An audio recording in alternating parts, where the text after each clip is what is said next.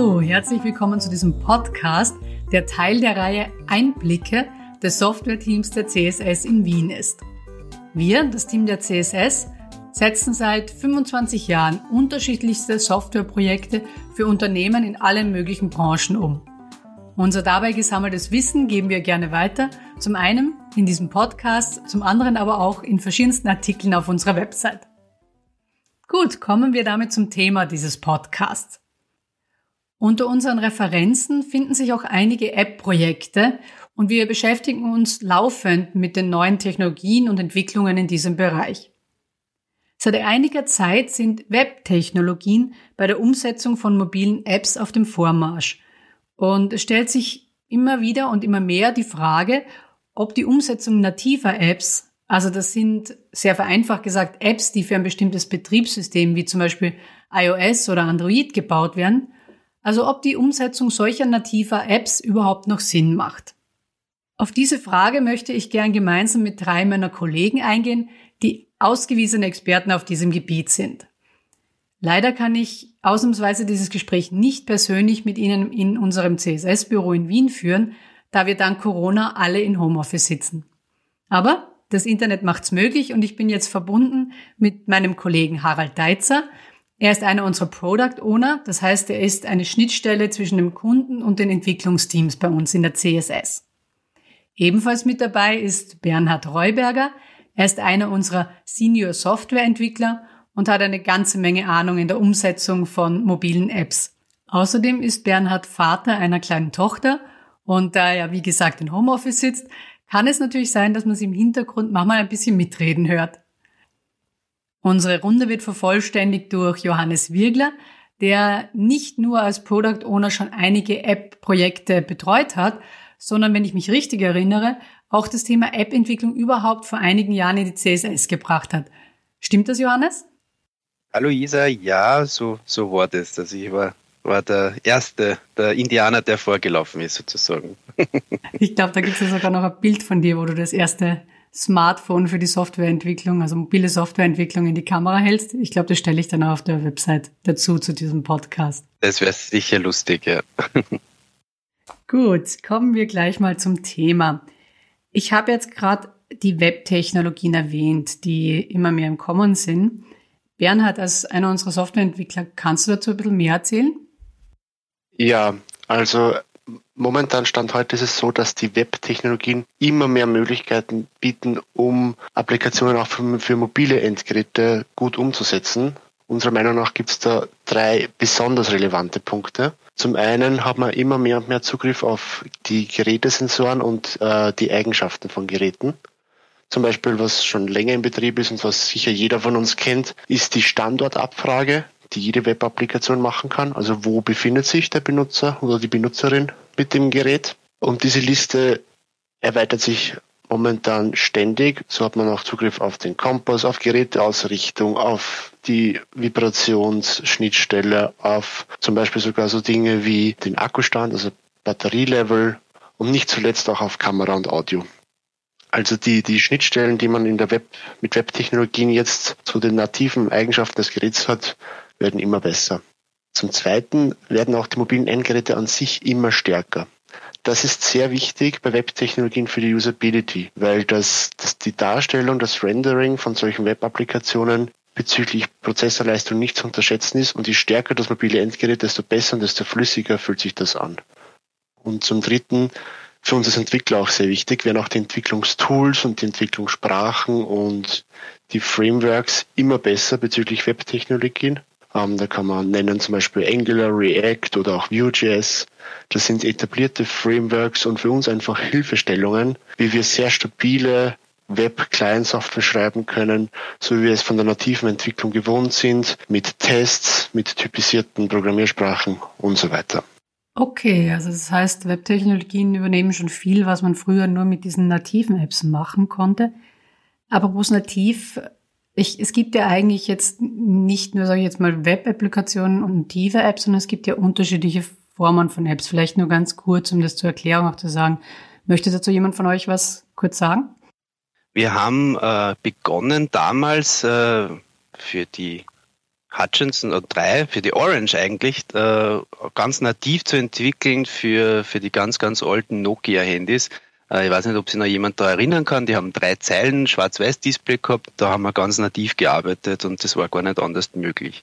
Dann hat sich die Smartphone-Geschichte entwickelt und dann ist die Möglichkeit entstanden, dass man mit verschiedenen Frameworks auch auf dem Handy arbeiten kann mit, mit Technologien. Der Bernhard hat es zuerst schon erwähnt, mit Webtechnologien, die dann auf dem Gerät gerendert werden. Das wären dann die nicht äh, nativen Applikationen, die im Browser laufen. Was wir oder den Ansatz, den wir gewählt haben, weil wir die besten Erfahrungen damit gemacht haben, war, dass wir äh, Hybrid- oder Container-Apps gemacht haben. Container-Apps deswegen, weil hier wird nur der Rahmen äh, nativ gebaut und die Navigation. Das heißt, das alles, was der User kennt vom tagtäglichen Gebrauch von seinem Endgerät, von seinem Smartphone, äh, ist dann, fühlt sich dann auch so an, egal ob es jetzt iOS, Android oder damals auch Windows-Phones war, wie er es gewohnt ist.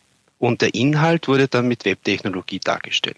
Hybrid-App haben wir damals dann, also haben wir dann auch verwendet, da haben wir dann alles, was sozusagen nativ zu verwenden ist, weil es ja damals noch keine Webtechnologie-Unterstützung gegeben hat von den Browsern her für verschiedene Geräteeigenschaften, wie zum Beispiel Vibration, Kamera. Das hat es am Anfang nicht gegeben, das ist erst noch implementiert worden. Da haben wir Hybrid-Apps gemacht. Und zwar deswegen, weil es gibt ja Inhalte und die beste Möglichkeit, Inhalte darzustellen, ist nach wie vor der Browser. Und ja, und nachdem wir das Beste für unsere Kunden machen wollen und die besten Technologien wählen wollen, die für den Kunden geeignet sind und für das, was er damit umsetzen möchte, haben wir uns hauptsächlich auf native und Hybrid-Apps entschieden. Mhm. Okay, danke schön. Dann bleiben wir doch bei den nativen Apps, dem Thema des Podcasts.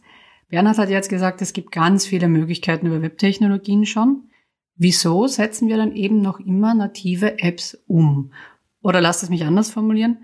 Wenn jetzt ein Kunde zu uns kommt mit einem App-Wunsch, wie geht ihr da das mit ihm durch, um zu einer Entscheidung zu kommen, native App oder nicht?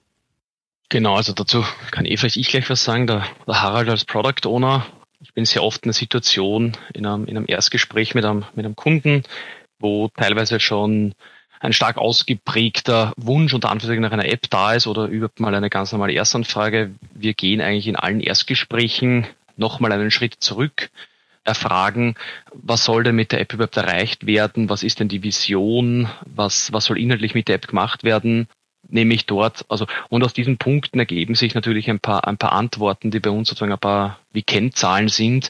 Was spricht eher für eine App? Was spricht vielleicht für eine Hybrid- oder Container-App? Oder muss es gar keine App sein, sondern ähm, ist es eine Website, die einfach nur auf einem mobilen Endgerät auch ähm, gut ausschauen soll? Und ja, gibt es eben einige Punkte, die wir da abfragen. Aber da können vielleicht auch die Kollegen noch ein bisschen was zum jeweiligen Spezialgebiet dazu sagen. Ja, vielleicht, Johannes, du hast ja auch als Product Owner eben einige App-Projekte gemacht. Was wären denn so Dinge, die du da dir überlegen würdest gemeinsam mit dem Kunden? Also ein Punkt, der mir sofort einfällt, ist, äh, wie, es wie die Applikation benutzt werden soll oder wie sie sich anfühlt, wie man damit interagiert das, was man heutzutage auch UX-Design nennt, äh, ganz großes Modewort, gibt Spezialisten in dem Fachgebiet. Ja, und da geht es darum, dass man sich anschaut, wie benutzt der User die Applikation, wie ist es, man vergleicht dann, wie ist es gewohnt zu benutzen. Also wenn man jetzt klassisch den Desktop hernimmt, äh, würde er ja Maus und Tastatur hauptsächlich benutzen. Wenn er ein Mischgerät hat, wo auch ein Touchscreen hat, kann man auch auf das Rücksicht nehmen. Bei einem mobilen Gerät, was wir jetzt meistens ohne Tastatur zu finden sind, würde er ja nur Touch verwenden und natürlich ist der Bildschirmausschnitt auch viel kleiner. Das heißt, man muss sich ganz genau überlegen, okay, wo legt man jetzt die wichtigen Funktionen hin? Wie schauen, wie, wie verhält sich äh, der Touch? Ja? Und wenn man da jetzt äh, sehr viel nicht nativ arbeitet, dann kennt sich der User nicht mehr, mehr aus. Weil er klickt dann auf bekannte Stellen und dort passiert nichts. Er hat dann bestimmte Buttons, die er am Gerät zur Verfügung hat, als Hardware-Buttons zum Beispiel oder Software-Buttons, äh, wo nichts passiert, wenn er draufklickt und das wäre ganz schlecht. Deswegen Usability ist ein ganz, ganz großes Thema, auch in mobilen Applikationen und Desktop-Applikationen und man muss sich dann schon bei der Konzeption und im Vorfeld entscheiden, was ist denn wichtig und was wollen wir denn erreichen gemeinsam. Mhm. Ein Thema, das mir jetzt gerade einfällt, ist das Thema offline? Also es ist ja nicht so, jeder, der unterwegs ist, wird merken, dass man manchmal mehr, manchmal weniger äh, Internetverbindung hat. Spielt das da auch eine Rolle, das Thema? Ja, genau. Also definitiv, da ist der Riesenunterschied, dass die äh, nativen Plattformen von Anfang an das Thema Offline-Fähigkeit in den Fokus gerückt haben. Die wurden mit dem Mindset entwickelt. Die Benutzer haben nicht immer äh, Internet. Die Applikation muss sich auch gut anfühlen, wenn ich gerade kein Internet habe. Und ähm, ich als Benutzer muss es vielleicht gar nicht mitbekommen, dass ich kurzfristig keine Internetverbindung hatte und die Applikation funktioniert trotzdem wie gewohnt. Das war von Anfang an im, im Mindset der nativen Plattformen drin. Beim Web gibt es jetzt schon sehr viele Möglichkeiten. Es geht in die Richtung. Es ist noch immer der große Unterschied, dass Web von einem anderen Standpunkt gestartet hat. Im Web war man immer online, am, am, am Desktop, im Browser war man immer online.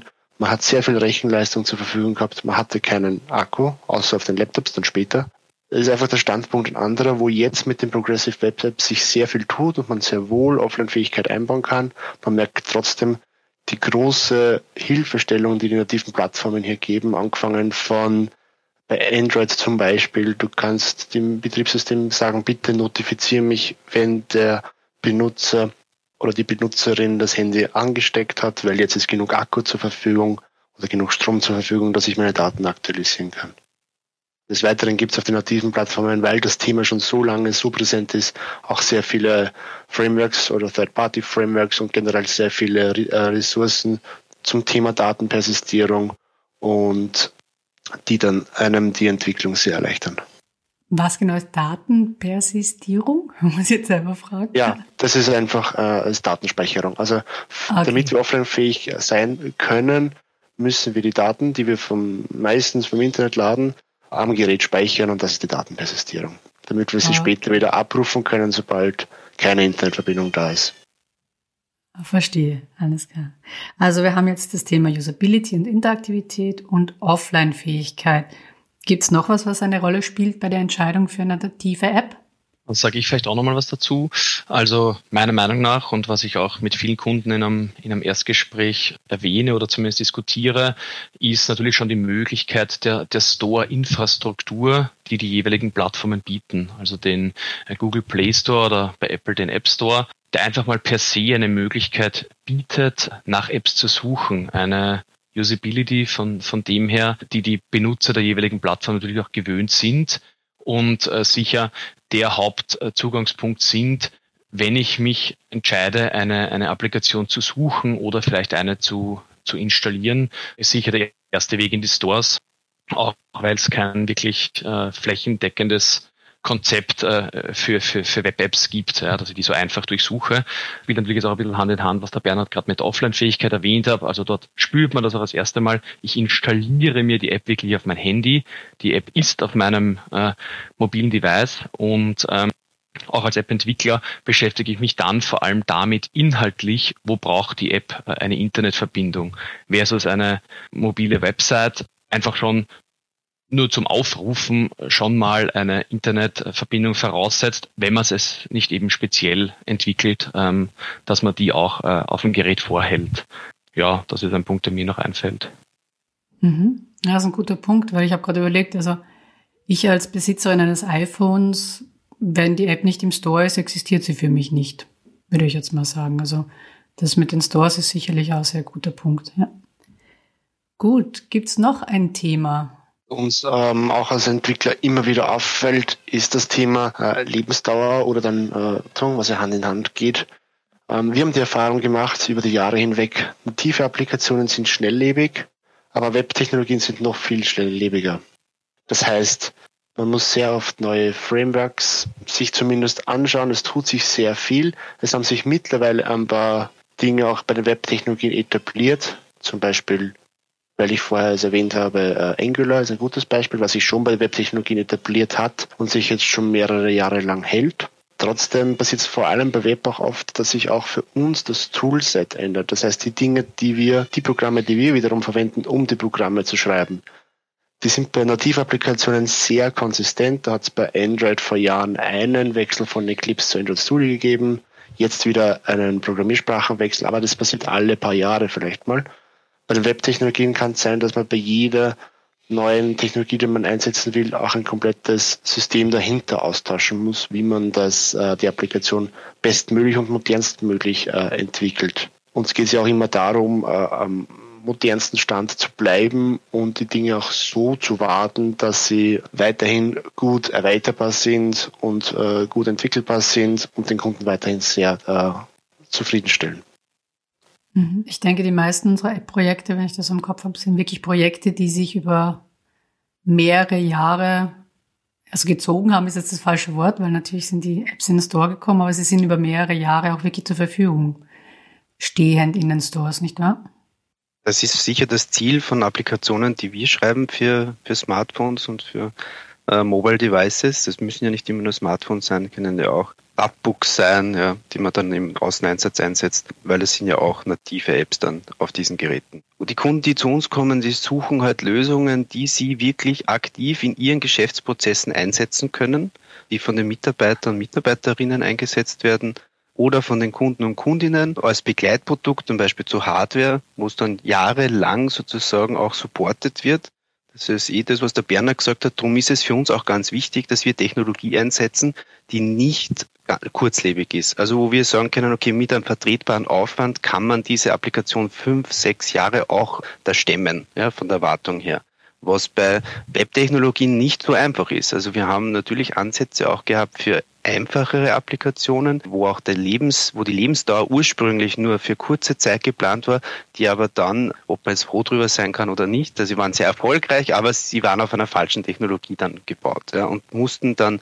dementsprechend äh, umgewandelt werden und, und auf neue Beine gestellt werden, damit sie auch für lange Jahre Support, also wartbar bleiben. Eine Frage, die ich mir vorstellen könnte, die von den Kunden wahrscheinlich immer kommt oder worüber man sich als Kunde natürlich immer Gedanken macht, ist, ja, was kostet's? Also sprich, wie ist es mit einer nativen App? Ist es generell teurer, diese umzusetzen, als jetzt zum Beispiel eine App auf Webtechnologien? Ja, stimmt. Also Erstgespräch ist natürlich äh, der Punkt Kosten äh, immer ein Thema und was man welches Bild man schnell mal im Kopf hat, ist, mh, für eine mobile App baue ich dann die App also zweimal. Ja, einmal für iOS und einmal für Android. Und eine mobile Website hat diesen großen plakativen Vorteil, dass ich sage, okay, ich entwickle sie nur einmal. Sie steht mir dann auf beiden Plattformen zur Verfügung. Also muss doch wohl eine native App zweimal so teuer sein. Wir haben uns auch in der Vorbereitung von dem Podcast sehr intensiv mit dem Thema auch, auch unterhalten. Und wie wir jetzt auch rausgehört haben aus den Punkten vorher, äh, kann man mittlerweile technisch in beiden Varianten wirklich schon relativ viel umsetzen. Das heißt, entweder habe ich sowieso eine Geräteeigenschaft, die mich unter Anführungszeichen zwingt, eine native äh, App zu entwickeln. Wenn ich dort nicht bin, ähm, habe ich die, die freie Möglichkeit und es ist eben technisch möglich, das in beiden Plattformen schön zu implementieren. Und man muss sich dann in Wahrheit im Detail anschauen. Als unter Anführungszeichen Faustregel äh, kann man vielleicht sagen, je höher der Komplexitätsgrad, also je technisch komplizierter die, die Feature-Wünsche oder auch die Geräteeigenschaften sind, desto höher ist der Aufwand, das mobil zu entwickeln. Demgegenüber kann man stellen, dass äh, die nativen Eigenschaften natürlich von den äh, nativen Plattformen besser supportet und unterstützt werden, sprich man dort einen geringeren Aufwand entgegenstellt. Also pauschal kann man das sicher nicht beantworten und ähm, genau in so einer Konzeptionsphase am Anfang versuchen wir dann mit unseren Kunden gemeinsam herauszufinden, ein Gespür dafür zu entwickeln, wie komplex ist es und, und was bedeutet das, das in mobil umzusetzen oder was bedeutet das nativ umzusetzen. Und da in der Regel, je komplex es ist, desto eher rücken die Gesamtkosten dann wieder zusammen oder ist die native App dann einfach auch die bessere Wahl. Wir haben jetzt eine ganze Menge dazu gehört, zu dem Thema native App oder nicht. Würde sich jemand von euch jetzt trauen, eine schöne Zusammenfassung zu machen oder eine Antwort auf die Frage zu geben, machen native Apps überhaupt noch Sinn? Also ich, ich werde einen Versuch starten, äh, eine schöne Zusammenfassung äh, zu machen. Wir haben ja jetzt sehr viel gehört, was die Gründe sind, äh, für iOS Android nativ zu entwickeln, welche Komplexitätsgrade es von Applikationen gibt, welche Arten oder Anforderungen von Kunden es gibt die uns dazu führen oder wo es für uns als, als Experten sinnvoll erscheint, native Applikationen zu bauen. Also wir haben zum Beispiel gehört, dass äh, Applikationen, die jetzt halt eher mehr äh, Arbeitsapplikationen sind, wo man tägliche Tätigkeiten durchführt, dass die nativ sehr gut angesiedelt sind, weil sie ja auf lange Zeit ausgelegt sind, wartbar sein müssen. Die Wartbarkeit, da geht es immer sehr stark um Sicherheit. Ja, weil wenn man Applikationen nicht updatet, dann hat man natürlich die Gefahr, dass durch nicht entdeckte Sicherheitslücken von den Plattformen, sei es jetzt Web oder nativ, dass man hier dann Gefahr hat, dass von außen jemand zugreifen kann. Da ist es ganz wichtig, dass man regelmäßig Updates macht. Und da geht es dann darum, was sind denn die laufenden Kosten für den Betrieb dieser Applikation. Also da ist es wirklich wichtig, dass man hier auch die Möglichkeit hat, in einfacher und nicht so komplizierter Art und Weise äh, auch die Wartung und den Support zur Verfügung zu stellen. Das mit der Offline-Fähigkeit haben wir gehört, ja, die, die nativen Apps waren immer schon ausgelegt auf eine Offline-Fähigkeit, wo jetzt auch Web nachzieht, aber da ist immer noch die native Version äh, performanter und auch einfacher zu implementieren. Alles, was jetzt mit der Usability zu tun hat und mit der Interaktivität mit den Geräten, wurde von den großen Plattformbetreibern Android und iOS bis aufs kleinste Detail getestet und ausprobiert mit Millionen von Menschen. Und da ist es natürlich sinnvoll, sich an die Guidelines von diesen großen Unternehmen zu halten und die Erfahrungen, die sie da gesammelt haben, auch für die eigene Applikation zu nutzen. Und da macht natürlich auch native Entwicklung äh, den meisten Sinn. Ja, wenn es darum geht, ist nativ teurer oder kostet mehr oder ist billiger, dann ist es gar nicht so leicht zu beantworten, weil es sehr stark auf die Komplexität und Lebensdauer von den Applikationen ankommt. Mhm. Ja. Gut, danke für die Zusammenfassung, Johannes. Damit sind wir am Ende dieses Podcasts angelangt. Vielen Dank, liebe Kollegen Harald, Bernhard und Johannes, fürs Mitmachen.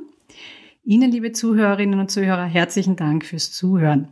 Mehr Informationen über uns, unser Wissen und unsere Art zu arbeiten sowie auch natürlich die Projekte finden Sie auf unserer Website cssteam.at. Und natürlich finden Sie dort, wie auch auf den einschlägigen Plattformen, unsere anderen Podcasts. Bis zum nächsten Mal. Auf Wiederhören.